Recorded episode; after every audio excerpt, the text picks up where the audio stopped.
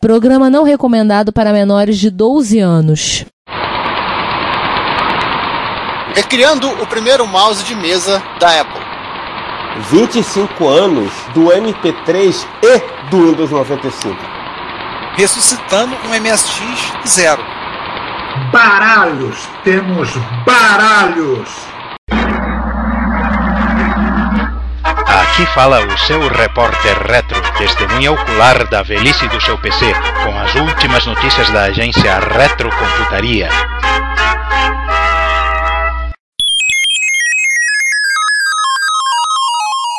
Olá a todos, bem-vindos a mais um episódio do Repórter Retro, seu podcast de notícias, leitura de comentários, fofocalhada, de baralho do Retro Computaria. Eu sou Ricardo Pinheiro, como você pode imaginar, estamos começando com o episódio número 63. 63, se eu lembro, deixa eu ver se eu nasci em tabuada, é 7 vezes 9, não é um número primo, então não temos piadinhas agendadas para 63.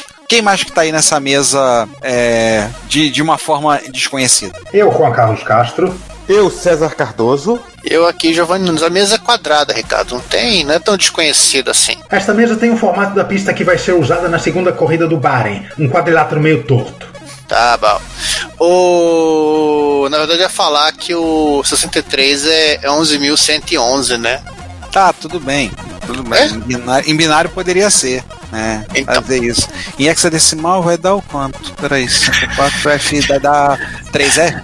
É 3F. 3F. Então nós começamos com 2020 das efemérides, como não poderia deixar de ser, e nós temos nesse episódio duas efemérides de 25 anos. Jovens. As efemérides de hoje são jovens. Primeira delas, 25 anos do arquivo MP3, do, da extensão MP3, da ponta MP3.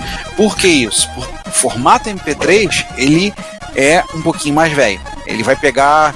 Daqui a alguns anos ele vai aparecer na efeméride de 30 anos, porque ele é de 1993. O codec, né? Para ser mais Isso. É, o forma, a forma de codificação do áudio, porque o, M- o, o MP3, né, o MP. Como é que é? M- M- MPEG MPEG Layer 3, né, ele era o formato de áudio. Isso, que ele era o formato de áudio dos arquivos do, do- dos arquivos de vídeo MPEG. E se você, jovem, não sabe o que é MPEG, ah, vai descobrir. Wikipedia tá isso, é sua amiga. Na hora que você pega um arquivo de vídeo e ele vem no formato MP4, é isso, tá? Ah, não dá spoiler. O formato, a, a extensão do MP3, né? Aí vem aquela coisa toda, criação do Instituto Fraunhofer da Alemanha, né? Para quem não lembra, a questão da patente, né? Então, o Fraunhofer comprava um dólar de quem produzia um produto que fabricava, trabalhava com o formato MP3, né? Esse é aquele cara do. do SS Malibu? Não, não. Esse aí, esse é outro. Esse aí é o Hasselhoff. Ah, quase igual, deve ser primos. Esse aí, não, esse aí, esse aí eu conheço como Michael Knight, tá? Eu não conheço como o cara da Estação eu conheço como Michael Knight. Os fortes entenderão. Então,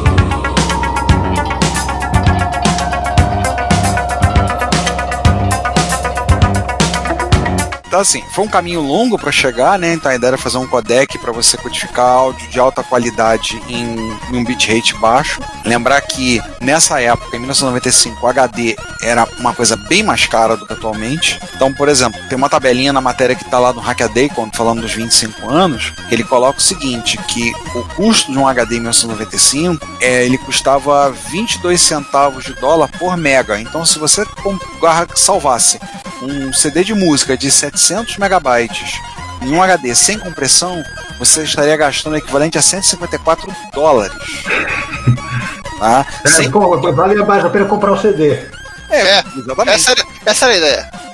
Assim, é 10 vezes, assim, sem contar o CD. Né? Que dependendo do CD, se você ca- uma coisa mais específica, o custo vai lá nas cucuias, né? Vai mais alto ainda.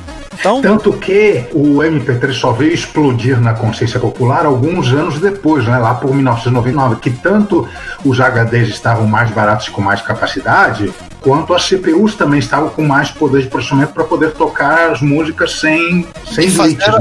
e fazer- e deixando você fazer alguma coisa no computador. E fazendo, e, fa- e fa- não, É, e fazendo alguma outra coisa ao é, mesmo mas tempo. né. É o mais importante. E também nessa época surge o gravador de CD. Sim. E o. É, e o Ricardo vai lembrar que ele teve um mojo. Sim. E o, a coisa mais irônica do, do MP3 em si. Eu acho Você que eu teve. tive um mojo. Você teve um mojo, sim. Você pegava um CDRW e anotava em lápis e riscava depois com as músicas. Ah, eu tenho um Mojo, eu não tive, eu tenho um Mojo. O Mojo é um player de. é um Discman da TDK que ele tem. que ele, ele exibia as tags ID3 na tela. Inclusive era um LCD com display azul. Eu acho que ele ainda tá aqui guardado no armário. É retro? Agora que você falou do Mojo, eu lembrei, eu usei muito esse aparelho. Ele era muito bom. Ele, eu não sei nem se ele tá funcionando. Acho Esse que é outro. É, é, te- tempos atrás eu achei uma caixa aqui na. Do lado da caixa de som, do aparelho de som, e eu fiquei me perguntando de onde era aquele carregador. Eu me lembrei, ah, do meu, é do meu Discman. É, mas o que eu ia falar do, do MP3 é que a parte mais irônica da história é que o formato de áudio MP3 ele não funciona bem justamente com o idioma alemão. Tá na especificação. Por conta das características do. do falar em alemão. da fonética, né? Tudo bem, o, o ADPCM não funciona direito com línguas, línguas orientais por conta da variação de, de tons que eles usam na hora de falar, e o, se não falha a memória, o Wave padrão ele não funciona bem com as lí- línguas eslavas. Nossa. É, é, melhor pro, pro Rammstein, né? Menos chance de, pirate, de terem qualidade nos MP3 pirateados deles. Pois é.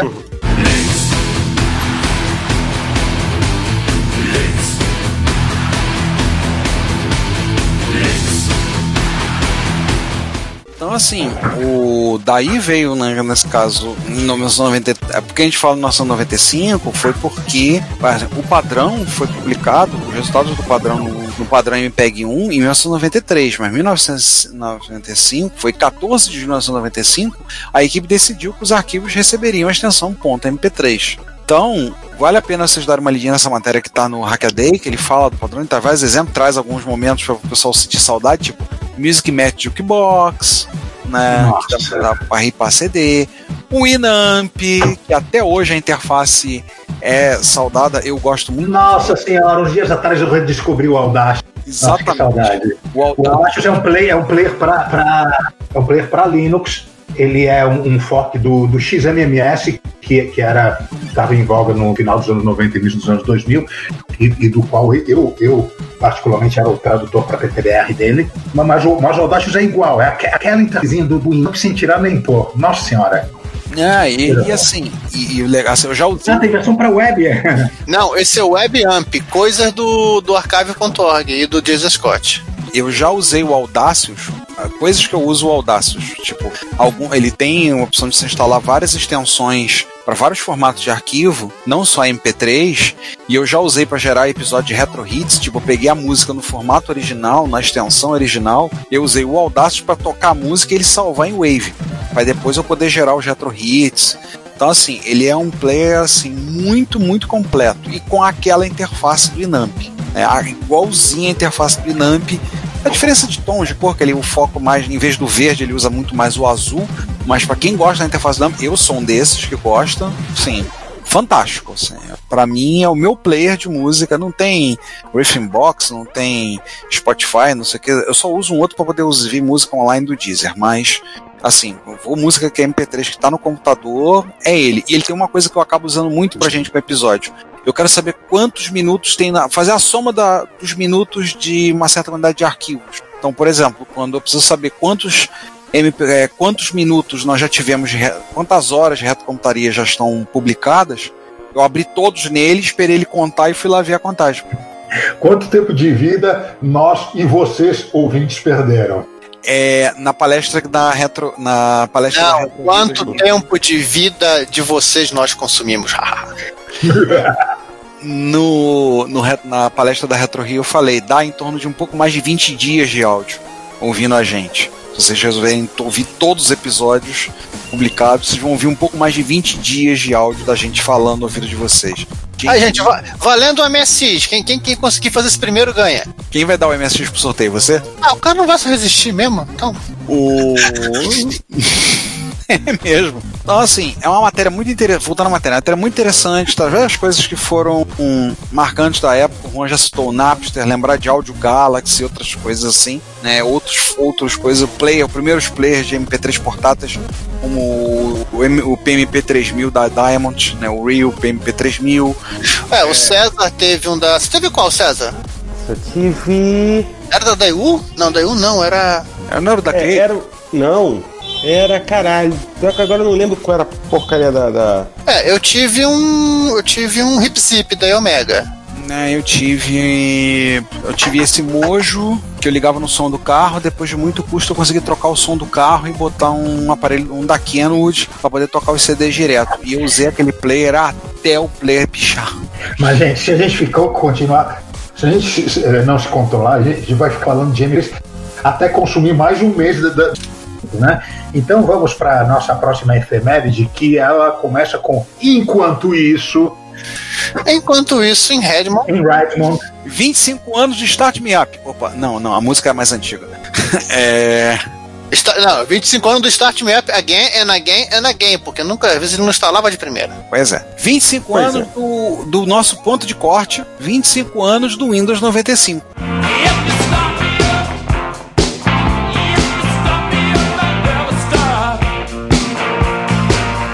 A primeira versão desse famoso firmware de videogame, né? Também. É, enfim, e, e aí o pessoal fazia a festa, aquela coisa, fazia a festa. é, e três conhecidos nossos é, participaram da festa. O Benji Edwards trouxe o bolo, né, com, com um texto dele sobre como, é, como o Windows 95 transformou a maneira que a gente usa o computador. O Benji Edwards, nesse arquivo, ele diz uma coisa que não é exatamente verdade, é uma suavização da verdade. Ele diz que, que, o, que o Windows 95 dava o boot na, na, na inter, na, numa interface gráfica, apesar dele ter é, embaixo do capô um kernel é, avançado de MS-DOS. Na verdade, não era só um kernel avançado do MS-DOS, era o MS-DOS todo. Havia um MS-DOS inteiro, com utilitário, com linha de comando, com tudo. Sim, Ah, era o ah, 2.7. Nesse ponto, eu, a- eu acho que ele não tá. Não é só a visão nossa que faz sentido. Por quê? Porque apesar de você ter todo um MS-DOS dentro dele com todas as. ah, com tudo que se espera de um MS-DOS, É, não, ele só não, ti, ele só não tinha o 2 Shell. é, além dele não ter o DOS Shell, ele. Assim, a Microsoft ela começou a, a. Além de você não conseguir botar direto, ela, ela fez modificações dentro do próprio MS-DOS para você poder. Assim, para ele servir de loader do Windows 95, né? Do 95 depois do 98, enfim. Mas 98 é outra história não nos interessa. Nesse ponto eu acho que não é sua- suavização da verdade, Juan, porque realmente é, né, ela, ela precisou avançar um pouco da, da, da arquitetura do, do MS-DOS para poder né, sim, servir de kernel para uma cacetada de coisas que ela, que ela colocou nos 95 e depois de 98. Resumão, ela aumentou a quantidade de gambiarra. É quando eu digo que não, que, que, que, que não é exato, é porque não é só o kernel. Tem tudo, tem todos os utilitários. Na hora que você bota uma comando não documentado no arquivo de configuração para ele não carregar a interface gráfica, o que você tem é, sem tirar nem pôr, um MS-DOS absolutamente completo. MS-DOS 7.0. Então, na verdade, o último MS-DOS não foi o 6.22. E na verdade também não foi esse, porque no Windows 98 havia um, um DOS 7.1 que era o mesmo esquema. Sim, inclusive, o- inclusive o Steve Toulouse, ele comenta isso no, no livro dele, né? Quando ele conta da, do Windows 95, né? Porque ele trabalhava no suporte da Microsoft. Ele, é- é e a melhor história é quando os caras. Ele conta que ele era, ele era terceirizado, parece. E eles não podiam copiar o Windows, eles queriam copiar o Windows e levar para casa. E um, combi, combina- é, conseguiram convencer um cara a fazer isso, e o cara fez, morrendo de medo de ser pego e ser mandado embora. E no dia que o cara fez isso, foi justamente o dia que a Microsoft liberou para os funcionários copiarem o o Windows 95. Ou Mas seja, o cara, o cara copiou lá, morrendo de medo do disquete, falando que tava fazendo um backup do- de uma máquina. Mas espera aí que isso é, isso é só né, o primeiro. Né? Uhum. O Benjamin chegou com o bolo. O Neozid puxou o parabéns. Né? E o. E o. Assim, o texto do Neozid é um pouquinho mais polêmico. Mamilos são muito polêmicos. Mamilos! Mamilos! Porque ele, ele, ele começa dizendo claramente: né, a computação de 32 bits chegou para as massas. Apesar de incrivelmente frail, enfim, não, não vou procurar agora, pelos padrões atuais, o Windows 95 cumpriu as promessas do S2, dependendo, obviamente, dos seus aplicativos e drivers. Apesar do S2 ter o int 13.sys para passar chamadas de disco para uma máquina é, V86 que usava o acesso, acesso de, de, de BIOS, né, acesso de disco na BIOS, para permitir que tivesse o acesso, é, é, que as aplicações sensação disco, pela maneira que estavam acostumadas, a Microsoft Windows e a IBM pararam por aí. Elas não deram a oportunidade, não, não fizeram com que o S2 pudesse rodar os, os drivers do MS-DOS. O Windows 95 podia. Que eles tinham acesso ao código-fonte. É, é, é óbvio que isso, foi, isso é o grande calcanhar de Aquiles no Windows 95, do 98. Porque o mundo do driver MS-DOS era um mundo que partia do princípio que você podia fazer o que você quisesse, que ninguém estava nem aí. Mas por outro lado, é, é, é, é, como ele comenta, você, você podia utilizar todo o seu hardware né, já existente, simplesmente utilizar ele no Windows 95, coisa que no S2 sempre foi extremamente complicado. É no. Assim, o, o, o S2 ele rodava direto em modo 386, né? Direto, já, já na hora do boot.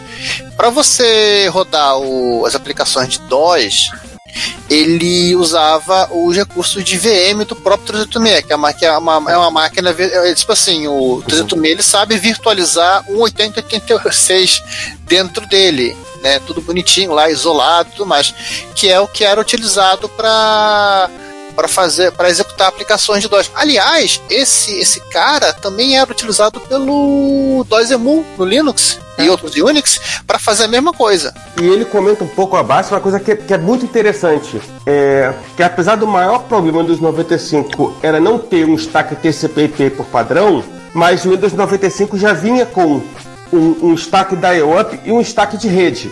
Coisa que você não tinha, por exemplo, em outros sistemas operacionais. Se você, por exemplo, o DOS2 você tinha que ter por fora. Era aquela rede da Microsoft, né? Na, na... Não, não, ele, Tinha, ele, tinha não, não, ele tinha uma pilha de CPIP que é. Acho que aqui não, é... não, não, não, não tinha. O, o original não tinha, não. Não, o 95 tinha, eu tô falando. Ele. É, o 90. Não, a primeira versão do 95 ela tinha a, a pilha de rede, a pilha LAN, né? Então você podia colocar no Ethernet, etc e tal, e uma, e uma pilha de né, dial-up. O TCP veio depois. O, o, a pilha TCP/IP entrou no Windows 95 depois, assim, por padrão, entenda-se por padrão. Com S2, você, SR2. É, no SR2 quando, quando ela desiste, quando ela desiste do, do começa a desistir do MSN como competidor da OL e, e, e passa a, a utilizar assim, a estratégia dela em cima do Internet Explorer. Sim, mas esse é um ponto muito, muito interessante, porque. Não, aliás, César, olhar... não, César, aliás, o próprio Windows NT, que foi lançado acho que dois anos antes, também não tinha TCP/IP. Não tinha. Tinha pilha de rede, mas não tinha TCP/IP. Tinha. A Microsoft ainda tinha um pouco da síndrome. Da síndrome do?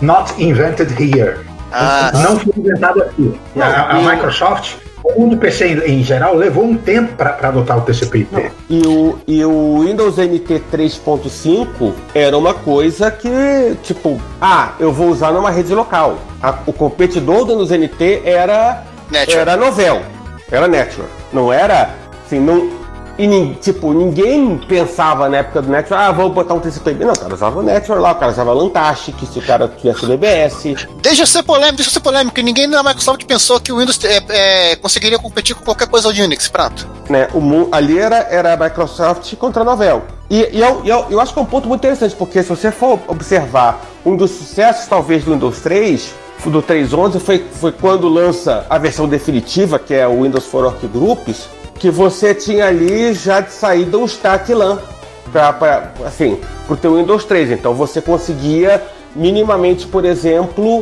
com mínimo esforço, sei lá, é, se conectar a uma rede. Seja com, mínimo, é, com o mínimo de, galinha, de, de vela preta e galinha na encruzilhada, é. conectar suas máquinas em rede. É, coisa, coisa que era praticamente impossível na versão original do Windows 3 dos 3.1, 3.1. Essa rede própria da micro, que, a, que a Microsoft usava, essa rede do Windows for Groups, do início do Windows 95, ela é descendente direta de, um, de uma rede da IBM que ela é, vendia junto com, a, com, as placas de rede para os primeiros PCs, lá no iníciozinho do, do, dos anos 80, 82, 83.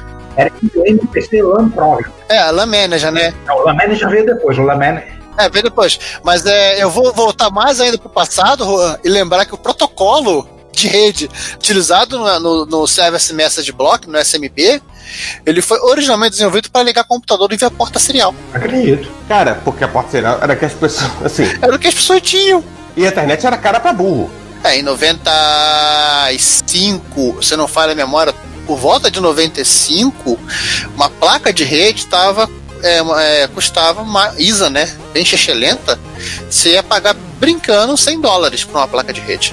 A placa de rede da IBM, desse Primblam 82, ela, ela, não era Ethernet, ela tinha um conector BNC bizarro, era uma coisa totalmente proprietária, não, não, também não era nenhum dos padrões padrões que havia na época, tipo Token Ring, ou seja lá o que era, uma coisa própria lá da IBM, provavelmente herdada de arquitetura de mainframe. Você tá pensando aquelas plaquinhas de conexão de mainframe que usava cabo coaxial. Mas vem cá, isso aqui realmente é um podcast Windows 95? Eu tô ficando, tô ficando entediado. Peraí, peraí. Ah, pera. tem mais coisa ainda? Tem, tem. Assim, teve o bolo, teve o parabéns e, obviamente, todo aniversário tem aqui. Tem o discurso. O com quem será que vai casar? Meu Deus, tem sempre o tiozão. Né? Tem. Nesse caso e no caso é a tia Zona. Tia Zona, né? No caso é a tia Zona, porque o discurso foi feito pela Jane List em um, em um artigo no Hackaday, em que, além de, assim, em, em, né? E aí, basicamente, eu queria destacar um, um, um parágrafo bem polemiquinho Mamilos! quando ela fala sobre a interface gráfica no Windows 95. É, utilizar o Amiga Workbench depois de 25 anos me, me faz lembrar que um addon essencial para o Workbench da, da época era, uma, era um pequeno utilitário que, é, uti, né, né, que te dava o foco da, da janela quando você passava o mouse por cima. Tipo, permitia o, o acesso a, a, aos menus pelo botão direito né, e permitia você jogar os, os, as janelas em foco para frente. Né, boas. Era óbvias, né? É, boa, é, boas guias não, não precisam ter suas falhas consertadas por, é, por utilitários para impedir que sejam chatas. Eles, é, essas guias, para utilizar o termo da própria Apple, simplesmente funcionam. É, eu acho, eu acho que a Jenny tem um ponto, né? Vão, assim, é, queira ou não, apesar, assim, uma coisa, a Apple sempre foi o, o, padrão ouro de interface gráfica.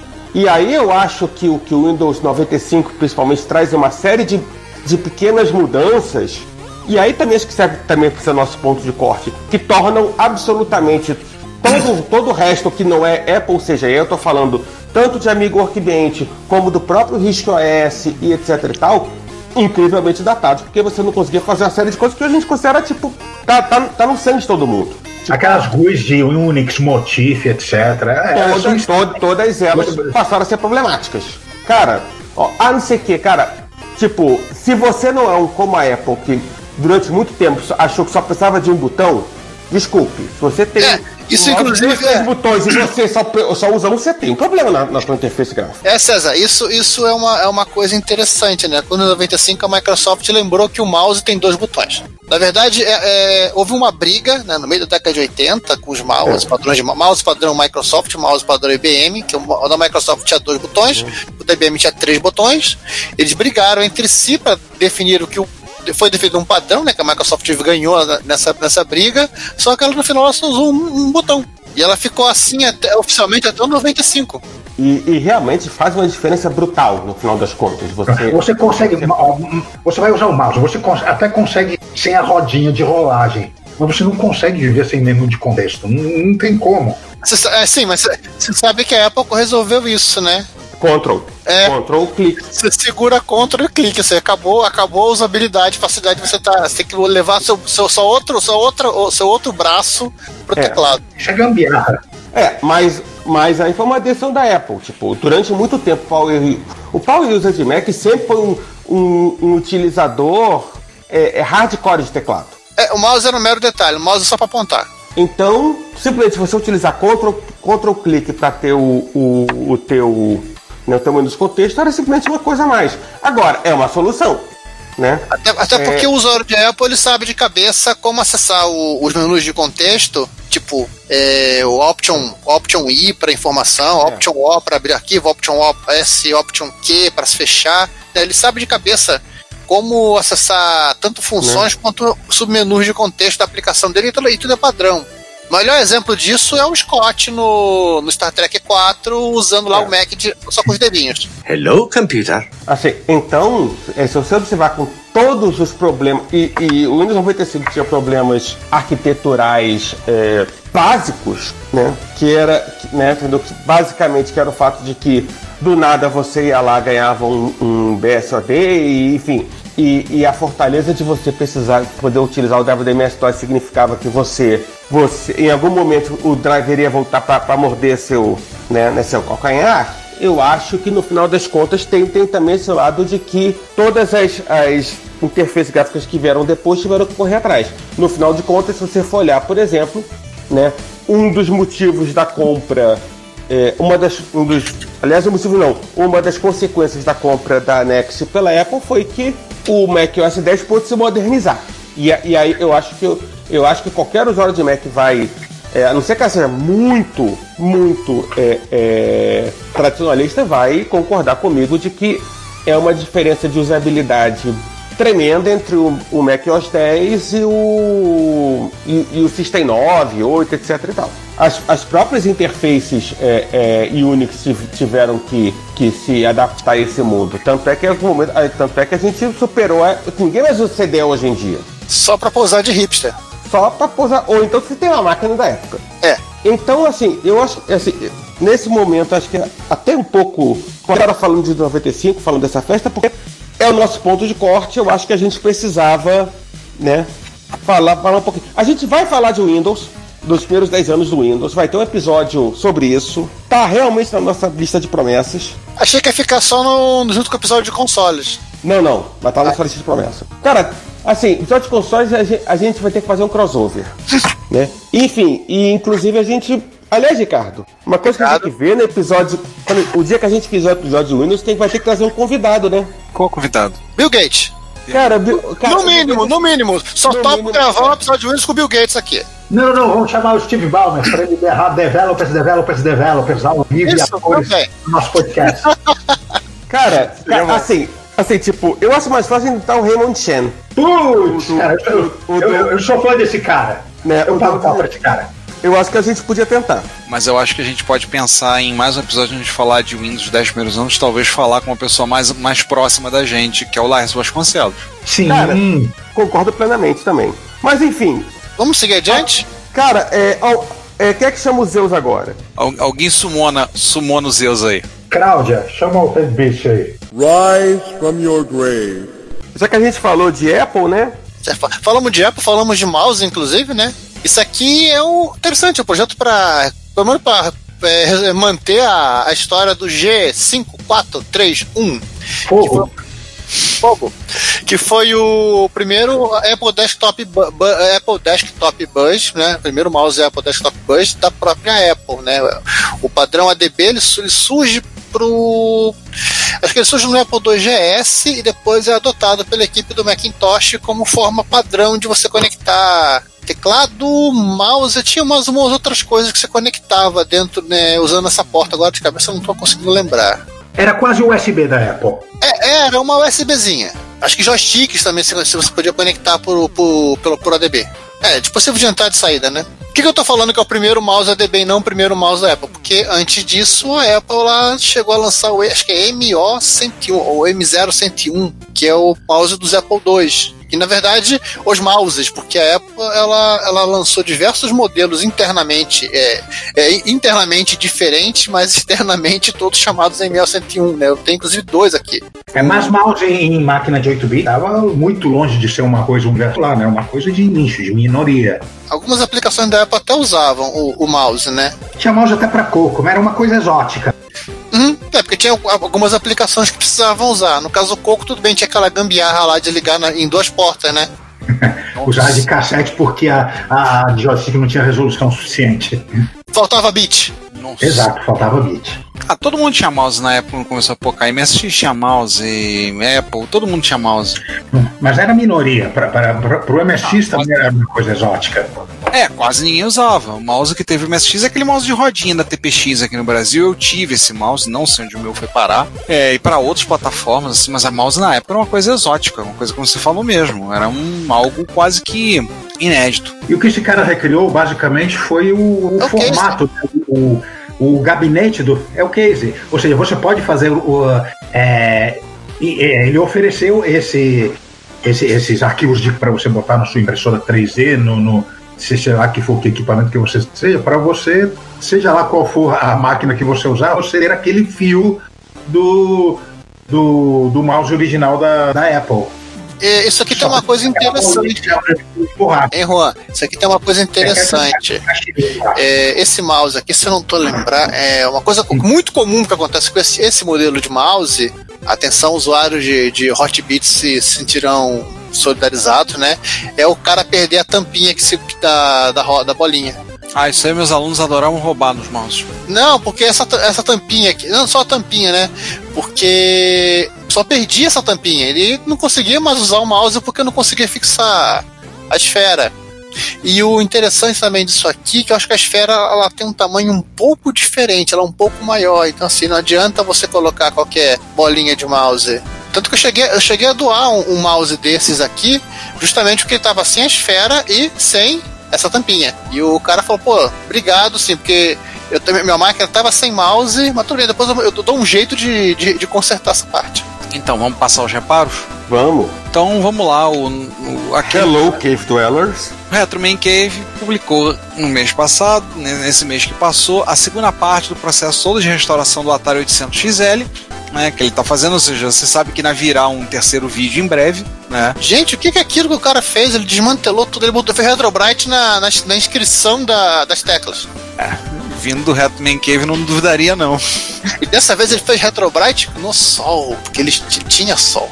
Eles estão em período de verão lá, né? Então. É, um daqueles poucos alguns- períodos. É, eles têm poucas horas de sol na Inglaterra. É, é, aqueles, do- aqueles 40 dias que tem sol na Inglaterra. Esse ano o verão caiu numa quinta. Por aí.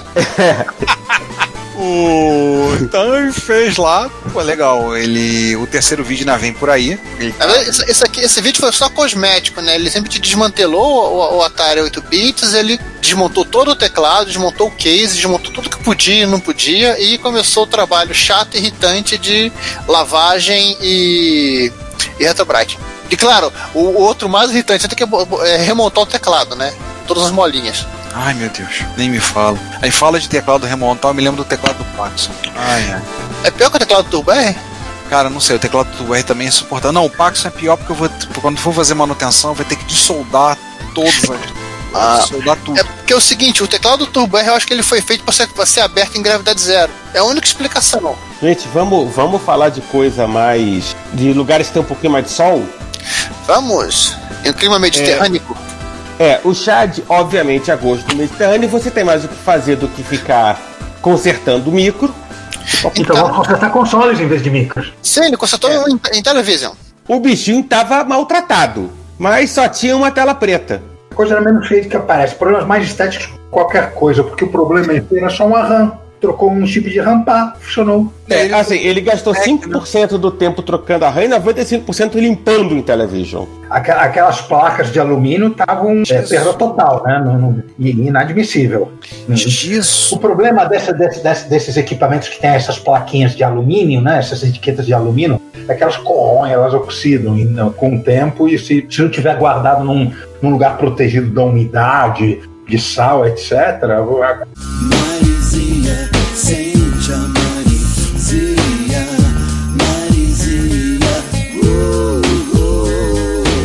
não, não tem como, o negócio vai ser destruído. Aquelas é, é, etiquetas é, metalizadas, né? Aí eu imagino, é, valeria a pena imprimir uma, umas etiquetas de, ou de plástico mesmo, é, cinza, com plástico metalizado, que, que desse uma aparência mais ou menos parecida né, com o original, mas que, que fosse mais durável, né?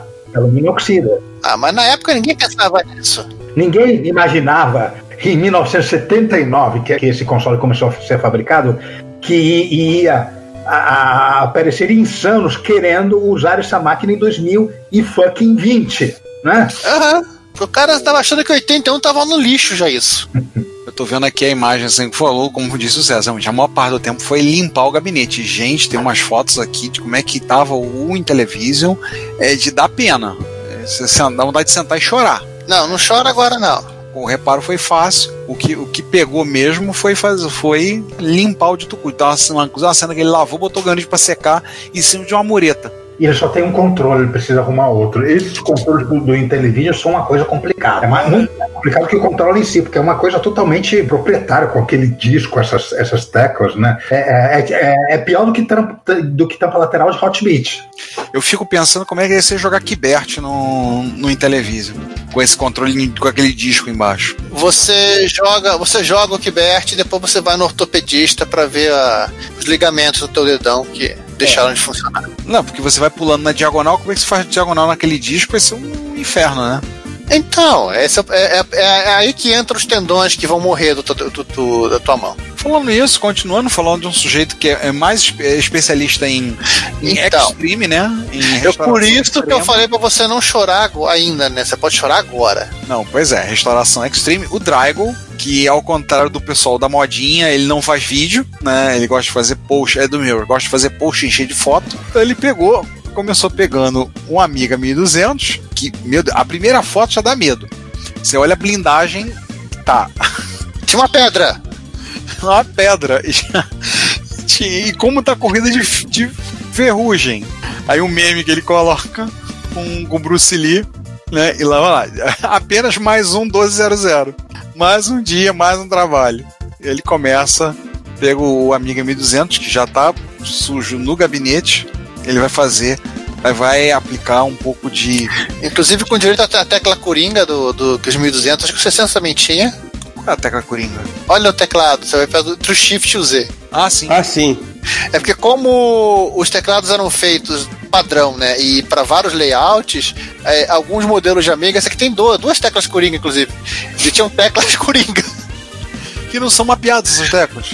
Não, elas não, elas não funcionam pro layout que você for usar. Esse aqui é o layout americano? Esse, é, esse, esse, esse, esse é o Não, layout. britânico. É, o layout britânico. Não, É, eu tô olhando, eu tô é, vendo layout britânico, é verdade. Pelo, Agora- pela, pelo, pela, pela posição da arroba, layout britânico. Agora, gente, olhando aqui, é, a blindagem, a parte que ficou debaixo do teclado ainda dá, mas, cara, a parte que tá por fora é só é só tristeza. É, O gabinete tava, literalmente estava drogado, stoned, né? Ele tem uma pedra. A gente falou, a primeira foto tinha uma pedra em cima, né? E a pedra no sentido é, é, geológico da coisa. É, não era uma amiga viciada, gente, por favor. Não, ele coloca, né? Ele assim, eu- vi insetos, fungos, folhas, aranhas e outras coisas esquisitas dentro de computadores, mas nesse momento é um pouco diferente. Eu vi uma pedra. E, gente, a blindagem, toda a parte metálica, muita ferrugem. Nossa, mancha de ferrugem na, no slot de expansão. Nossa, bichinho tava. Não, o case tá- tava com marca de ferrugem. Assim, literalmente a máquina era o Homem de Ferro. Né, o plástico embaixo, né, a parte dentro do gabinete. E o mais legal, ele falou: alguém tentou consertar. E tem uma gambiarra no resistor SMD aqui. É, eu vi, tô vendo a gambiarra no 591. Nossa, que coisa. Aí ele começa com essa cena eletrônica, tirando tudo, e ele vai e ele dá um trato nesse micro, né? A- Dá muito amor e carinho, faz, obviamente, cumpre o mantra, né? Recap, recap, recap. Ele faz lá todo, todo o trabalho de limpeza. Gente do céu, vazou bateria? Ele arranca todos os conectores só. Não, não. Não, não. Eu acho que. Não, não vazou bateria, não, porque essa máquina não, tem bateria.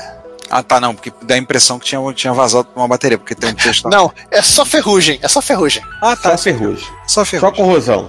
Aí ele dá uma restaurada, tudo lá, deu um trato na placa, consertou, tá, arrancou, é, ele arrancou todos os conectores, limpou todos e ressoldou todos. Né? E aí ele arrancou o módulo RF e vou fazer uma coisa útil com RF, vamos botar um S-Video no lugar. Sim, ele arrumou uma plaquinha de. Uma plaquinha específica para fazer o S-Video e pronto. É melhor que. Ah, também consertou tecla, tá? Sim, sim. Nossa, tem tecla quebrada, a torre embaixo quebrada. Pingando a cola. Aí depois que ele lixou e fez tu- tudo que tinha que. É, lixou, limpou e tudo que tinha que fazer com a blindagem, ele foi pintou a blindagem. Ah, claro. Eu já Só não sei se isso é útil, mas tudo bem. Não, eu fiz isso com o JVC. Eu tive um JVC aqui que foi sobrevivente do, do, do tsunami do tsunami do Japão, né? Aquele último tsunami que teve nos anos 2010. É, ele tava entre, entre o tsunami e Fukushima. É, a piada era essa. Tanto que teve gente que falou, mas será que vocês podiam ter um contador Geiger? Vocês podiam verificar, quem sabe ele tá com radiação? Eu falei, gente, por favor, né? Esse é o tipo da coisa que é melhor não saber.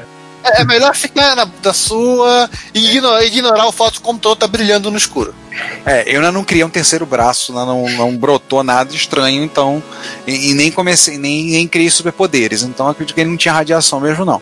É, mas a blindagem aconteceu isso. Eu lixei a blindagem toda, eu apliquei removedor de ferrugem e depois eu pintei a blindagem. Ah, eu, não tenho, eu não tenho paciência para blindagem retro. Não tem mais é, é, é, mãe reclamando que tá dando interferência na novela. A gente da, da blindagem se perde. Eu, eu, eu descarto, o mico fica mais leve e continua Mas é porque as- No meu caso, é porque a blindagem era muito fininha, eu tive que colocar ela para espaçar o computador do, do gabinete plástico. Eu tinha que Ah, e também tem esse problema, né? Tem blindagens que elas também têm função estrutural. É, função estrutural. É, No, S- no ST, no, no ST também tem isso. É, no próprio Amiga, essa blindagem ela protege evitar que o teclado toque no, na placa-mãe. Então não tem jeito. Você vai ter que ter o Amiga 1200 aqui. Ele mostrou, ele pintou a blindagem, né? Nossa, usou. Ácido fosfórico. Ácido fosfórico é vida. Cara, cara, sa- cara, ele tá às costas do fosfórico na, na- no gabinete. Gente do Olha, eu, eu tinha uma escovinha dessa da 3M aqui. Aí, obviamente, ele montou um, um emulador de drive, porque Deus me livre e me guarde alguém usar drive, disquete hoje em dia a sério. Tipo, usa um emulador de drive, o da Gotec com o filme trocado, que dá pra fazer muito, fica muito melhor. Tá aqui, dá pra ver como é que no final, como é que ficou a adaptação. Ele tirou o RF, como é que ficou. Ficou um buraquinho do lado, mas, pô, show, ficou um, um S-vídeo ali. É pra poder botar pedra de novo. Tinha uma pedra no meio do caminho. E como ele encerra aqui, botando, botou lá o Han Solo, só queria dizer joinha. É, não pode mais usar o Han Shot First, porque a Disney acabou com isso. É, e já que o Han Solo falou joinha, vamos passar pro próximo, que é basicamente, né? Ele tinha esquecido umas fotos aí de 8 Commodore Plus 4 que ele tirou para consertar, pra consertar e, enfim, achou as fotos e, foi, e resolveu publicar. Né? O É, mais- tudo que tem nesse no anterior do Amiga, do Amiga tem multiplicado por 8 aí. É retorre de tecla, instalação de, de, de, de adaptador de SD dentro das máquinas, cambal. na verdade, não, não, não tava no nível de, de sujeira do, do Amiga 1200. É, tem alguns. É, a sujeira pelo menos estava distribuída. Alguns, por exemplo, estão sem tecla, tem algumas torres de tecla que estão É. quebradas. Cara, como é que você quebra uma torre de tecla? Pergunta pro cara que quebrou, né? Porque eu... Jogador Olimpíadas. Ó, Não tinha pra esses computadores. será que não? Ele também trocou a ROM, né? Trocou o CPU. LED É. power quebrado. É, isso, né? Ele, ele, ele adaptou a fonte do Commodore 64 plus, plus 4, já que não tinha fonte plus 4. Ah, ele fez, uma, ele fez uma coisa legal. Ele pegou alguns LEDs de power, não dava, o LED era retangular, o que ele fez? Ele veio com a Dremel, né? Com uma micro retífica que lixou o LED para poder caber, né? No local ficar direitinho o LED de power. Né? Ficou certinho, show. Aí trocou no S2S, botou um S2S, botou aqui Porque o. também ninguém merece usar fita cassete, nem o análogo do 1541 desses caras. Pois é, não dá. Aí alguns dele botou S2S. É dele, né? Customizada. Inclusive faz o jabá com o link aqui pro. O link pra ele próprio. É o link Olha, dele próprio. Eu tenho, Esse eu tenho uma S, eu tenho uma SDzinha assim nesse tamanhozinho também. Eu tenho vontade de enfiar no, assim que eu consertar meu, meu 128 de novo, fazer algo parecido, só pra Peraí, você vai consertar o 128 de novo. Não, eu tenho que consertar ainda. Ele não foi consertado. Eu comprei a, a placa Plá, o chip Klingon, né? Só que ainda não. Ainda não foi corrigido. É. Porque E- eu ainda não e- consegui arrancar a Caplá original. Né? E para terminar, ele, ele deixa uma. ele restaura a, a- os gabinetes com uma observação. Um dos assim, o problema de plástico escuro, como o caso dos Commodore Plus 4, quando você limpa o quê? Eles, eles acabam ficando mate. Eles ficam foscos. Eles ficam, ficam meio fosquinhos. Obrigado, tinha esquecido disso. E aí ele, ele, ele teve que usar um óleo, não tinha um óleo de bebê, pra deixar de ser fosco e voltar a ser Olha, ele passou, ele passou óleo Johnson. Passou óleo Johnson.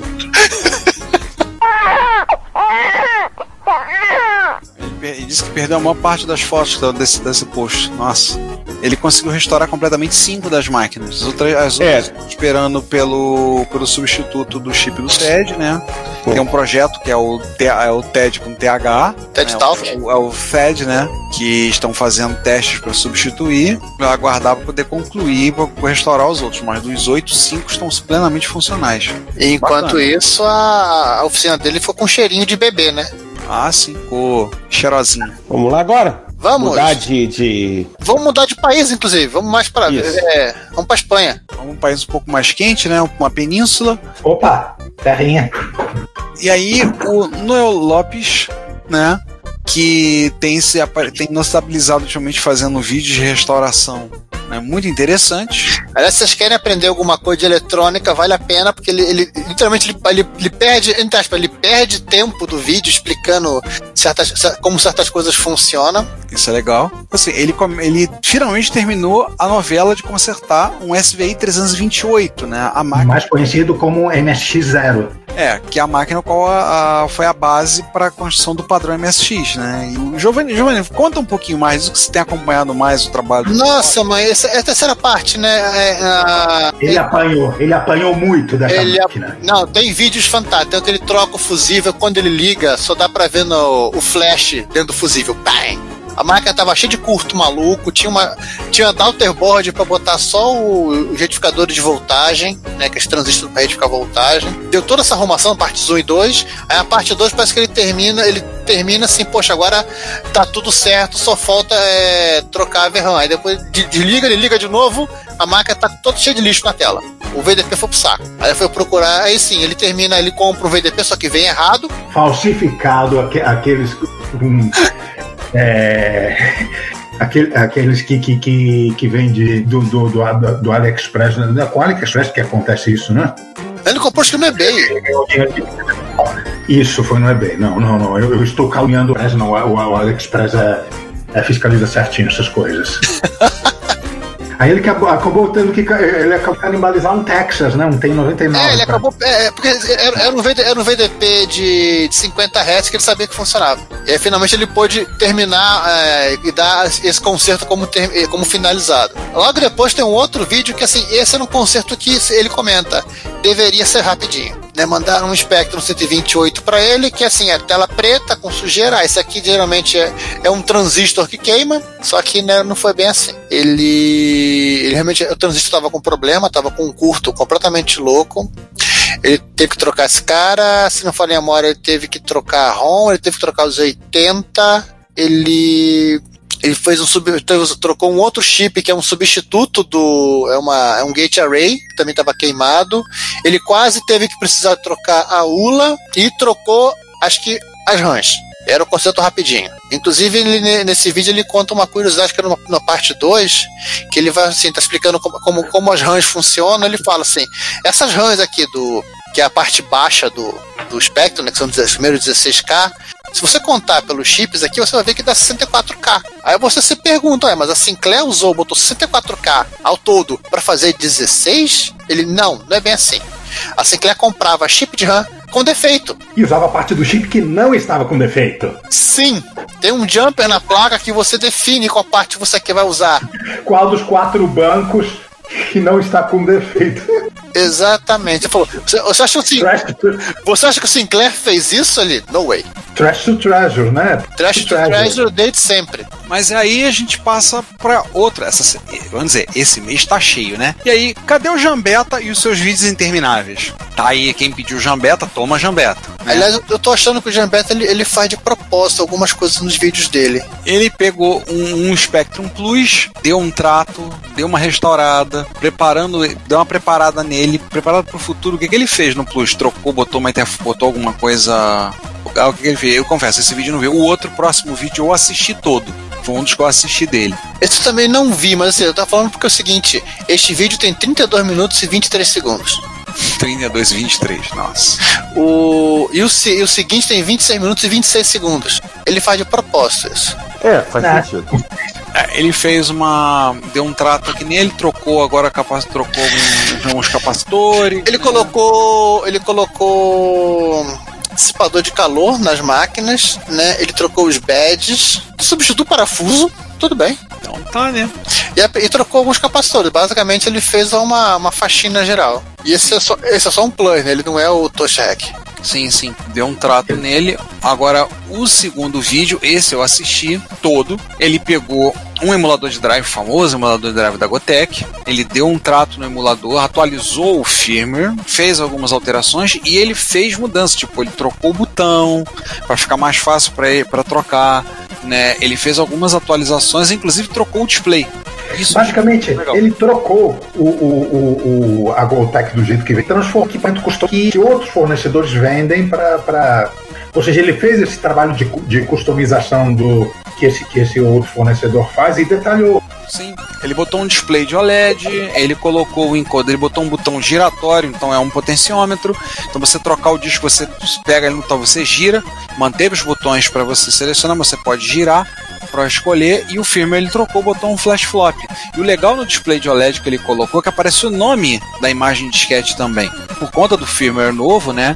Ela, ele troca isso. Tem para quem é usuário Linux, tem inclusive como flashar o firmware no Linux. Ele mostrou Flashar é bonito, hein? Flashar é bonito.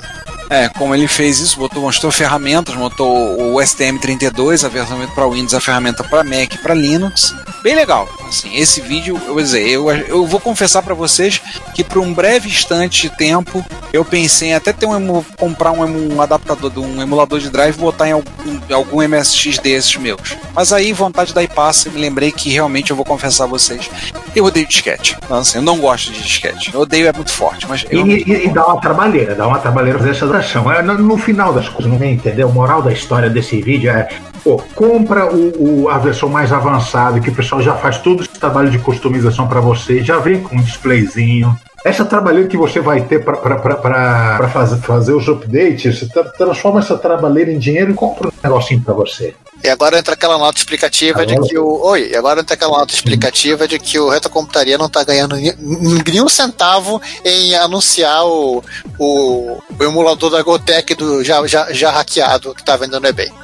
E aí, pra gente fechar essa sessão quilométrica que temos, como é que foi o mês de agosto do nosso chapinha do Adrian Black? E o Adrian Black pegou, aproveitou o período da pandemia e fez uh, três serviços, né? Ele pegou um Franklin Ace 1000, Aliás, eles, eles adoram achar clone de Apple II. Aqui, pessoal, é, torce o nariz, lá eles acham muito legal isso. Esse clone de Apple II em particular tem uma segurança histórica né, na, na história do- dos clones. Né? Aquele nosso antigo artigo nosso, né? Do, do.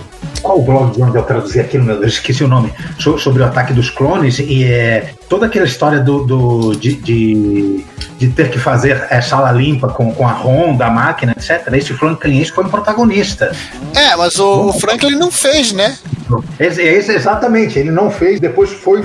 Teve algumas decisões na justiça favoráveis a ele, tanto que a máquina foi vendida por, por alguns meses com ROM descaradamente copiada, mas havia decisão favorável a ele, então as pessoas compraram e usaram, até que finalmente chegou na, na Suprema Corte do Estado e não, realmente você copiou e você tem que fazer, é, tem que botar uma ROM que não seja da Apple. Aí eles é, interromperam a venda da máquina, depois fizeram release de uma com a ROM com uma ROM feita por eles próprios, mas que não era nem de longe tão compatível.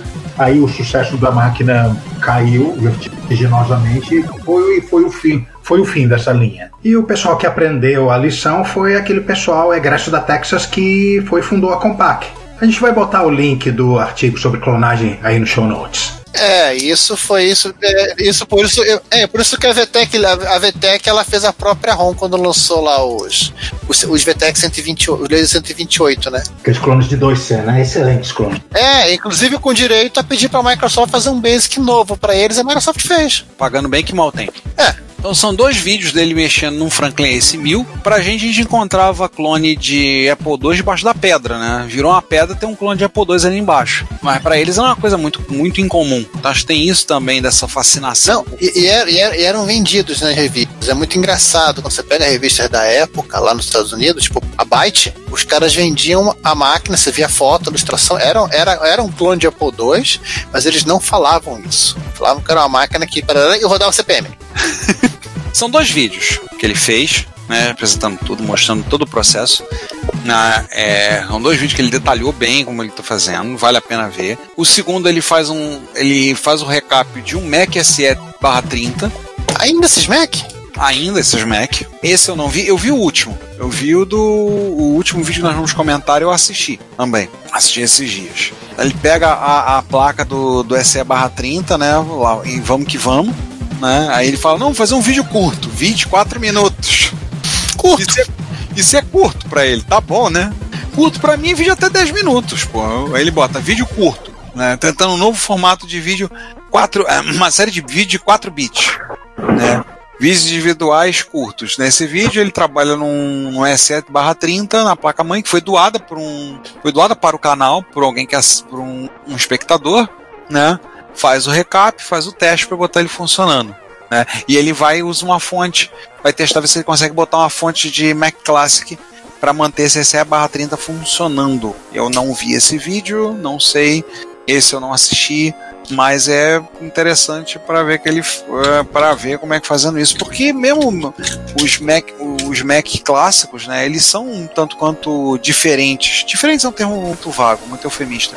Eles são um tanto quanto bizarros pra gente, porque a Apple depois das, das coisas da, da um monte de clonagem de Apple II, ela fechou tudo com, com os Macs, né? Então, tipo, para soltar o parafuso tinha que usar uma chave de quase um metro de comprimento, né? Já existia a intenção prévia de fechar com o Lisa e antes disso até com o Apple III. O Lisa tinha até DRM para não copiar em software. Sim, sim, mas porque é aquela coisa, né? Isso era uma ideia mais do Jobs, né? Porque o Wozniak deixou bem claro que para ele não tinha problema. Ah, copiaram. Ele não se importava tanto assim com. É, o lance do, do, do Franklin, ele comenta na biografia dele que se, se os caras tivessem chegado pra ele falar, cara, nós copiamos de você, obrigado pelo. pelo produto que você fez, tá, ele tava ótimo. Ele tava feliz da vida. o, Voz tava, tava, tava de boa. Assim, ah, legal, que maneiro, vocês compraram meu trabalho, gostaram, foi bom. É capaz dele até ir lá, mexer alguma coisa. Até tirava foto, né? É, aliás, tem, tem, uns lances desse com, com o John Draper lá na, na, na- na Apple, na Apple de, de terreno ainda, né? Que o, o- os outros sócios ficaram meio preocupados. O que esse cara tá fazendo aqui? Mas assim, ele não tinha problema com isso, né? Isso é, é legal pra ver porque é uma máquina que a gente não conhece muito, não vê muito por dentro, né? Por causa da, da mudança de filosofia da Apple. Agora, o último vídeo, que ele ressuscitando o Amiga 2000, esse vídeo eu assisti. Esse foi um dos que eu assisti. Gente. Peraí, ressuscitando ou tentando ressuscitar? Não, ele ressuscitou. A máquina funciona. Entendeu? É um vídeo longo, detalhado, que um, um vídeo, coitado, é uma máquina que sofreu os danos de uma maldita bateria de níquel cádmio. Fez aquele estrago que vocês sabem que uma bateria de níquel cádmio pode fazer na placa, todo o estrago possível e imaginável. E ele foi fazendo tudo lá, testando um a um, tudo lá, mostrando, fazendo. Eu achei interessante que a, a ROM que ele tem uma ROM que ele coloca no lugar do Kickstart, que já é uma, um software para teste, então ele usa para testar o micro todo. Então ele vai testar. O, o Lopes ele também tem um, um cartucho desse pro Spectrum. Que ele fala que é, tem um troço que ele comenta que no, acho que no, no vídeo do, do repórter da, da máquina da, da Invis, que ele coloca o cartucho, ele- o cartucho fala que não reconhece a máquina. Ele coloca o essa ROM para fazer os testes. Então, por exemplo, então, ele identifica um problema num chip que cuida do barramento Zorro. Então ele consegue identificar. Ele falou, tem hora que ele faz, olha só, liguei aqui, botou. Se você não usar Newslot, a máquina tá pronta, ela funciona se for usar, mas a gente vai ter que identificar para ter certeza que é aquele chip. E ele usa essa ROM que ele coloca no lugar do, do Kickstart para poder rodar os testes, tudo. É bem legal esse vídeo. É longo, 30, mais de 30 minutos, mas é um vídeo que vale muito a pena você parar para ver. Lá, eu que não tenho conhecimento sobre a arquitetura da Amiga, do Amiga, foi um vídeo muito interessante para conhecer. Eu curti bastante. Eu recomendo a todos que vejam, que é bem interessante para você conhecer ali. E ele vai fazendo tudo daquele jeito bem do Adrian Black, né? Mostrando, falando bastante, explicando o que ele tá fazendo. Vamos ver esse cara. Vai ligar. Da hora que ele liga, ele. Hum, tela verde, já melhorou. Tava dando tela preta, tá dando tela verde. Você mudou a cor É, ele, ele, ele, ele tem a, o Adrian Black tem uma preocupação didática, mas o Adrian Black ele tem uma preocupação didática mesmo. Ele para, ah, cheguei aqui, ah, beleza, andei, não andei, o que aconteceu, o que não aconteceu.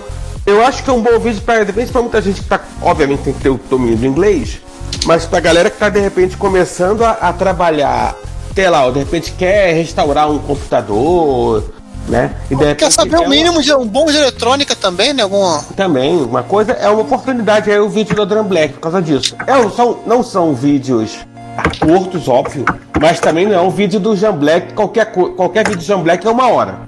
Do Jean Beta, aliás. Qualquer vídeo do Jean Beta é uma hora. Olha, John Black é o crossover deles, né? É o crossover. Aí, vai ser- a- aí se juntar os dois, os vídeos vão ser. Os vídeos curtos vão ter 256 minutos de duração.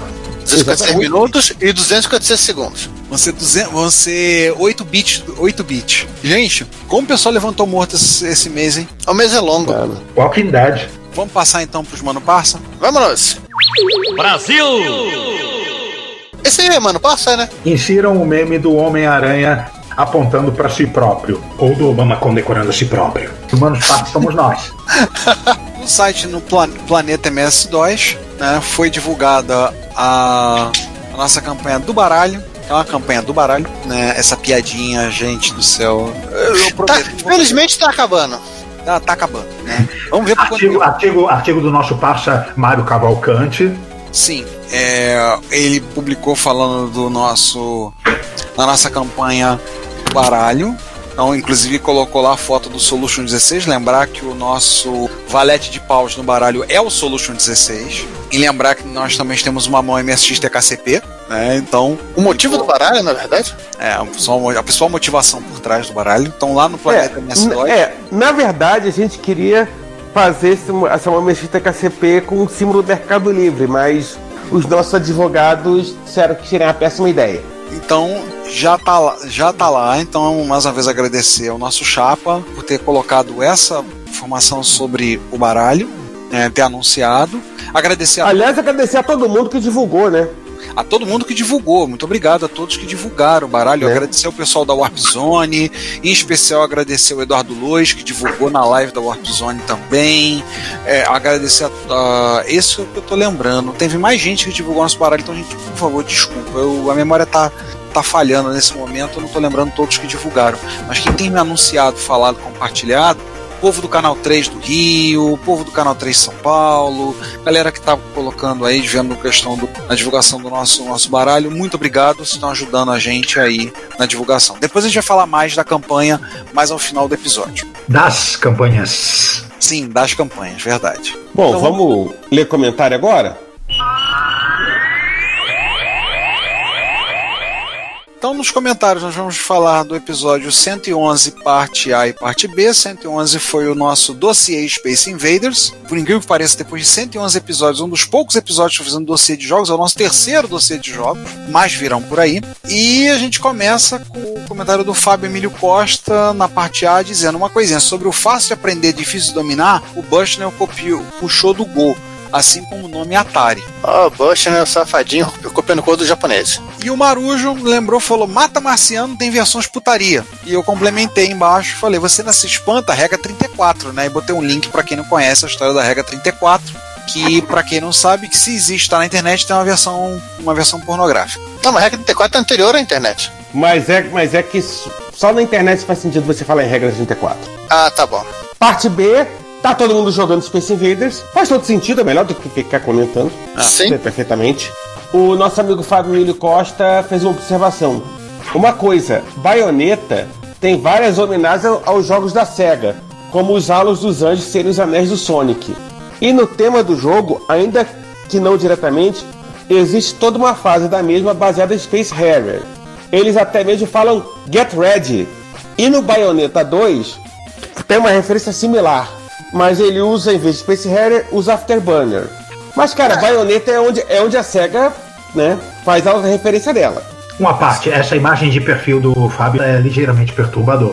Ah, ele mudou pra Páscoa e deixou. Assim como a Konami faz autorreferência em paródios, né? Agora faz autorreferência a si própria em Pachinko. É, não, em tudo que é jogo, em, em nas variações de Metal Gear que ela vai tentar fazer, né? Varia, Metal Gear em patinho, coisa do tipo. E o Diego Tuneleiro diz Rialto com Chicken Invaders, um dos episódios mais engraçados. Que bom. É, nos e-mails, que eu me lembre, não tivemos comentários. É, aquele de reclamação, nossos advogados pediram para deixar quieto. É, fingir que não existe, tá? Gente, então, e no Retro Foi Hits? 2 em 1. Um. É, no 2 em 1. Um.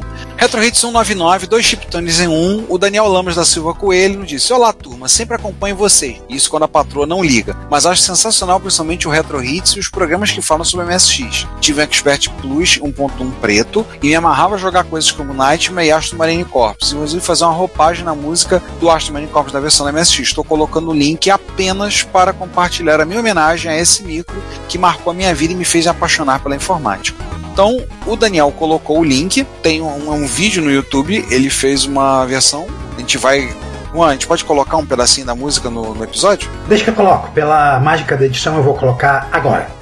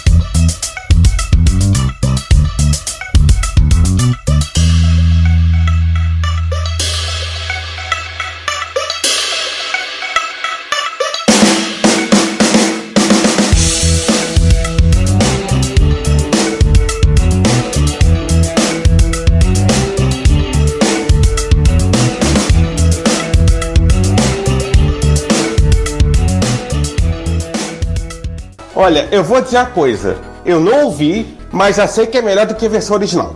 É vocês ouvintes que ouviram, eh, nos digam se o César está certo. Cara, não tem como eu estar errado nisso, ponto.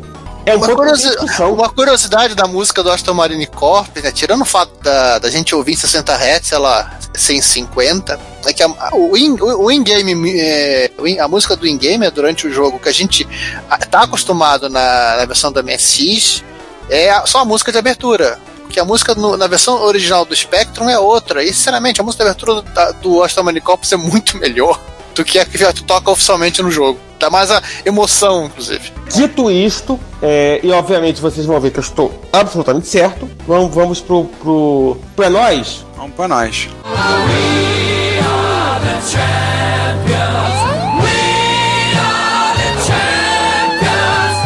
Explica isso aí, Giovanni. Ah, vamos lá, por onde eu começo? É todo mundo tá meio careca e banguela de saber, né, que o MSX12 ele tem um modo de 256 cores. Só que como ele, ele quase gasta a verra inteira para fazer essas coisas, o pessoal nunca, nunca, nunca brincou de usar isso muito para jogo, máximo de abertura e olha lá. Mas assim, é um, é um modo muito legal para você trabalhar para você fazer converter algumas imagens. O que, que eu fui resolvi fazer? Eu resolvi fazer algumas ferramentas de conversão para isso. Tudo porque eu queria fazer uma ferramenta de conversão que usasse também o modo entrelaçado, né? E ter um modo de vídeo de 256 por 424 ou 384, que é o caso que eu estou usando aqui. E aí assim eu resolvi brincar de usar a Pillow, que é uma versão mais sofisticada da Pil, né? Que é Python Image Library para montar ferramentas de fazer isso. Claro que nessa brincadeira eu resolvi explicar como é que funciona a 256 cores da MSX, né? Qual é a gambiarra que a Yamaha fez para atochar 9 bits em, em 1 byte. Ela não deveria, mas ela, ela, acabou fazendo isso. E toda essa parte de, de computação gráfica que você usa para fazer conversão de imagem, né? Inclusive explicando como funciona o Differ, como funciona o Floyd Steinberg, e por aí vai. É, eu vou fazer um, um vídeo didático, um, um post didático sobre isso. Que no final gera uma ferramenta legal que você consegue ter, ter uma conversão quase né, quase tão real da imagem pro 20, 24 bits, que é o que a gente usa hoje, para um formato de 9 bits, no caso de 8 bits. É, a imagem que você colocou aqui no final do, do pôr do sol ficou bem próximo. Pensar que é uma imagem da, da original para uma imagem em 250, usando 250 cores, ficou bem próximo. É, pensando que isso é uma marca de 85, né? Sim. Um VDP, um VDP dessa época, nossa, ficou bem próximo mesmo. É, e tem uma coisa que eu tenho feito também, assim, isso não está em post ainda, né, nem como você escrever, que é aplicar toda essa teoria maravilhosa que está sendo desenvolvida aqui para os modos de 16 cores. Hum. Então, outras coisas virão. Legal, legal. É só, precisa, só, precisa, estudar mais, mais matemática agora. Eu me prometi durante a pandemia estudar mais matemática, voltar a estudar as equações diferenciais, tudo. Tô com tanta coisa para fazer que não consegui pagar, não consegui tirar o meu boss de prima da estante. E aí vamos falar um pouquinho das nossas campanhas, né? Nós já estamos na reta final das nossas campanhas, então ressaltar aqui inicialmente a campanha do baralho de micros e videogames clássicos. Nós já, já atingimos a meta, então todos vocês que colaboraram, nosso muito, muito, muito obrigado. Nós já estamos com 106% da campanha. Está- estávamos quando gravamos isso. Não sabemos, não sabemos o que o futuro nos reserva. No- agora que você está ouvindo isso, estará com mais. Esperamos. Esperamos, né? Esperando estar com mas no momento da gravação estamos com 106%. Se você comprou é, e não respondeu a pesquisa que eu coloquei, dá um pulinho para ver lá o link da pesquisa que eu coloquei lá no mini blog do, da campanha. Por quê? Eu preciso saber, a gente precisa saber, nós, como é que as pessoas, quem tá compartilhando, quem tá o quê, tipo, qual é a camisa que o cara que a pessoa vai querer, teve gente que comprou o baralho junto com uma camisa do Reto Computaria. Eu preciso saber o tamanho da camisa, tá? Eu preciso saber, eu preciso saber o tamanho da camisa que você que você que você deseja. É, outras coisas, o cordão é, é um cordão de exclusivo do Reto é um cordão de é um cordão de crachá, tá? E caneta a gente tem, mas eu preciso saber tipo a camisa, qual é o tamanho da camisa, porque eu vou fazer um levantamento e por ocasião que vocês fizerem isso, já terei ido na confecção, solicitado e eu espero já ter as camisas já prontas até o final da campanha. Gente, mandem essa informação, senão a gente vai ter que adivinhar o seu tamanho, o seu sexo e a gente provavelmente vai errar as duas coisas. A gente vai errar feio, inclusive. A campanha, a, a, principalmente a gente precisa saber do tamanho das camisas, pra gente po- pra eu poder fazer o levantamento e levar na confecção para poder solicitar. Porque a ideia é assim, eu quero. é, a gente quer deixar tudo pronto, isso vale também para a campanha do livro. A gente quer deixar tudo pronto para que no momento que a gente fazer, a única coisa que a gente vai ter que resolver é coisas como comprar envelope, comprar caixa, imprimir as cartas de agradecimento, é, as etiquetas, eu já vou começar a adiantar algumas coisas para deixar tudo encaminhado para que a gente consiga fazer a entrega, a remessa. E, gente, não vai ser pouco, só do baralho. São mais de 60 baralhos para ser impressos. Uma- Haja baralho, hein? Obrigado. Haja baralho. Vai ser, já adiantando, muito obrigado. Então a gente vai para fazer, fazer essa remessa do baralho, poder fazer a entrega disso o mais rápido que a gente puder. Quanto ao livro, eu tô ainda impressionado e mais uma vez muito obrigado, que o livro está com 193%. Estão fazendo que nem a Dilma, estamos dobrando a meta. Nós já eu tô bem impressionado e mais uma vez extremamente agradecido. Cara, eu acho que a gente dobrou a meta quando o nosso ouvinte estiver ouvindo isso. Muito provavelmente. Eu tenho fé que sim. Então, mais uma vez, muito obrigado. Assim, tem uma outra pesquisa aí, que aí no caso eu tô perguntando o tamanho da camisa, qual é a camisa, porque tem alguns que vão querer a camisa preta, outros vão querer a camisa preta com o logo, o logo do MSX em fundo vermelho, outros vão querer a camisa azul do boot, o tamanho, se o cordão é de crachá ou de pendrive, se vai querer dedicatória no livro ou não. Alguns pediram, alguns aceitaram, quero que a sua letra feia suje meu livro. Não, não quero que a sua letra feia, para quem, para quem, a quem vai mandar a dedicatória. Faz um carimbo. Não, assim, não, não, o Luiz Fernando Veríssimo já fez isso. Eu não vou fazer isso, não. Isso aí é coisa para escritores como o Veríssimo. Eu sou apenas um meta novato. Eu vou escrever. Faz algum tempo eu descobri que existe o tal do Ex Libris. Eu não conhecia esse, esse conceito. Das pessoas que fazem carimbos para identificar os seus próprios livros. E que às Gente, vezes. esse carimbo apareceu no Batman, daquela série gaiata dos anos 60, em que o vilão era o Traça, representado pelo Rod McDowell. Ele mandava uma armadilha, um enigma, não sei o que, num livro, que, que o vilão era obcecado em livros, e, e apareceu um ex-libris dele, o carimbo próprio dele. Foi aí que eu aprendi que existia esse negócio. Não, o mais legal do Ex Libris é que assim, ele chega a um certo nível de refinamento e há pessoas que colecionam livros de outras pessoas por conta do carimbo do Ex Libris. Bem, o, ser, o ser humano é um colecionador, né? Bem, E nós sabemos disso mais do que ninguém. É. Por, por. Então, mais uma vez, muito obrigado a você que colaborou. Né? O livro está resolvido, já está. Para quem algumas pessoas me perguntaram, mas vai dar tempo de entregar o livro? Gente, o livro já está pronto, está diagramado, já foi, por ocasião, já foi enviado para gráfica e eu já devo ter visto pelo menos a prévia dele. Então, eu só preciso fechar a quantidade Gráfica, mas você falou que seria feito por monges copistas. Não, monges copistas, monges copistas vão ter problemas para fazer. Não vai ficar, não vai dar para ter a fonte do MSX em alguns lugares. O monge copista Ah, tá. ter que ser de monge desenhista também. Então, vocês vão ter o. Estamos esperando fechar para poder finalmente imprimir os conteúdos, poder fazer as coisas. A nossa meta, como eu coloquei o prazo, para a gente fazer a remessa disso tudo até o dia. Fazer a remessa, a gente quer fazer até o dia 31 de dezembro. Quem comprou o livro e comprou o baralho já vai sabendo que eu vou. A não ser que a pessoa peça para que venha separado, eu devo mandar tudo num pacote só, mas vai ganhar um brinde. Pra Olha, não contaminar. É, tem gente que pode falar, não, não, eu quero os dois em separado. Tudo bem, tá no direito. Mas todos que responderam a pesquisa até o momento, aí alguém falou, ah, por que pesquisa? Gente, porque se eu for mandar e-mail para 90 e poucas pessoas e cada um ficar mandando escrevendo, eu vou ficar maluco.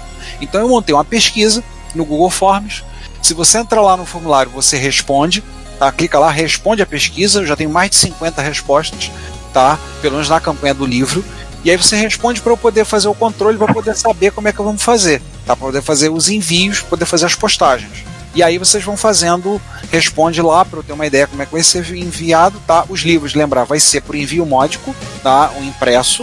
Os pacotes que contêm camisa vão ser enviados por PAC, tudo pelos correios, tá? E a gente vai passar, eu vou colocar lá no, no site do Reto Computaria, a gente vai colocar uma página com ai- os números de rastreamento. Gente, infelizmente não dá para mandar o número de rastreio para cada um individual, tá? Então a gente vai botar uma página lá, o nome das pessoas e os números de rastreio. Conforme eu vou colocando, eu vou atualizando lá a tabelinha, você vai lá e consulta o seu rastreio. Tá? Consulta o rastreio para saber da questão da chegada. E é claro que no blog a gente vai atualizando, avisando, ah, postamos, começamos a fazer as postagens dos livros. Tá? Mas se você não está ouvindo a gente não colaborou, ainda há tempo, há espaço, comprem o baralho, tá? Ele tá do baralho. É, eu prometo não fazer mais essa piada. É, pelo menos não. Não, essa piada serão- essas piadas surgirão ainda no próximo no próximo repórter retro que eu sei. É, é mais é mais forte que a gente, é fútil tentar prometer uma coisa. É, eu tô tentando, tá? Eu tô tentando, mas você não consegue. Resistance is futile. É, verdade. É, então, colaborem. Você não comprou, colabore, compre o livro. O livro tá no momento. Vai ter no final do livro o nome de todos os. Como agradecimento, todos aqueles que compraram. Seus nomes estarão lá no livro. Tá? Sem vocês ele não seria possível. Então, mais uma vez, muito obrigado. Se você não comprou, compre o livro. Tá? Eu não garanto que terá depois, como é que vai sair o livro depois, se vai ter versão para comprar. Então agora é uma oportunidade de você comprar o baralho também. Então adquiram o baralho, tá? logo já garanto o seu, porque depois do dia 10 de outubro vai ser um barata voa daqueles. Aí já vamos ter que começar, vamos mandar rodar, vamos para gráfica, vamos começar a rodar essa bodega toda, porque a gente tem que mandar e preparar e mandar entregar essas coisas o mais rápido que a gente puder. Tá ok? Então, gente, mais uma vez, muito obrigado. Se você não colaborou, colabora, aproveita a chance nessa reta final, tá? Para a gente bater a meta, que a gente já conseguir dobrar a meta do livro e, quem sabe, sonhar em dobrar a meta do baralho também. Isso, se dobrar a meta do baralho, depois até pode fazer, fazer um segundo baralho. Sim, sim, acredite. E vocês vão virar colecionador de baralho. A gente já tá com, ide- a gente já tá com ideias de outros, dá uma ideia de outras coisas, se der certo. Claro, agora a nossa meta é fechar esses dois e entregar. Mas já temos ideias para outras campanhas que esperamos que vocês gostem também. A gente vai ter Sim, uma gente, pra, é, o calendário do Reto Computaria com o- os, os podcasters em, fotos sensuais. dispenso. Não. Bom, não. Não, vocês vão pagar pra gente não fazer isso. É, é diferente. É um crowdfunding às, às avessas. O- mas nós temos ideias para outras, outras campanhas, outros conteúdos. Então, se você colaborar, colaborem, ajudem a gente para poder fazer, poder atingir essa- essas metas. Vamos ver mais para frente. Temos outra, outras ideias aí para fazer. Temos ideia para um, um segundo baralho, já temos ideias para outras outros conteúdos também, outros materiais. Então, mas a primeira a gente quer completar essa, entregar essa, fazer e aí feito isso a gente vai para a próxima. Aí a gente vai ver, vamos ver como é que vai fazer para próxima. Vamos ver como é que vai ser o trauma, né? Porque, gente, eu vou ter mais. Eu, assim, eu vou quase morar na agência dos Correios. Eu vou quase morar na agência. né? Eu vou chegar lá com a, a- funcionária que me conhece lá, vai olhar, vai olhar a pilha de caixa, a pilha de pacote, vai olhar e vai dizer assim: é hoje. Eu, é, é hoje mesmo. É, vambora. Aí ela. Mas colaborem com a gente, tá? Então, mais uma vez, se você não comprou, a oportunidade que você tem de garantir o seu baralho, a oportunidade de você ganhar, garantir o seu livro, tá? Dá uma força aí. e com a foto do- da capa do, do CD, do CD da Rinostar, né? O cidadão fazendo, fazendo pose com um, um Yamaha MSX2. É esse Yamaha é o que eu tenho? Acho que é o que eu tenho. Gente, é o 604, eu tenho esse Yamaha. não, você não pode- farei essa foto. Ah, tá bom. Então dispenso. paguem pro Ricardo não fazer a foto. Vamos encerrar, fechamos por hoje. Fechamos Tá já ameaçamos gente. o nosso ouvinte o suficiente. Já. Já assombramos demais vocês. Então, gente, até a próxima semana. Se eu me lembro bem, é a próxima semana. É, até a próxima semana com mais um episódio do Reto Computaria. Chega, por hoje só, não falo mais nada. Tchau. Gente, obrigado pela presença de vocês. Mais uma. A gente se vê semana que vem, ou daqui a duas ou três, ou não sabe-se lá quantas semanas. Tchau, fui. Continuem colaborando com o final dos nossos financiamentos coletivos. A gente se vê, sei lá, daqui a uma semana e tchau. Então, gente, até mais. Até daqui a 15 dias ou uma semana, já que ninguém faz a menor ideia, com um novo episódio do Retro, do Retro Computaria. Tchau, né? Tchau. Assine a newsletter do Retro Computaria, a Retrobits, e receba no seu e-mail toda sexta as novidades do mundo da retrocomputação. E fale conosco, comente nos episódios, nas postagens, nos mande e-mail em retrocomputaria.gmail.com. Procure também o nosso perfil no Instagram, no Facebook, no YouTube ou no Twitter e manifeste-se. Seu comentário, você sabe, é o nosso salário. Obrigado por nos ouvir e até o próximo episódio.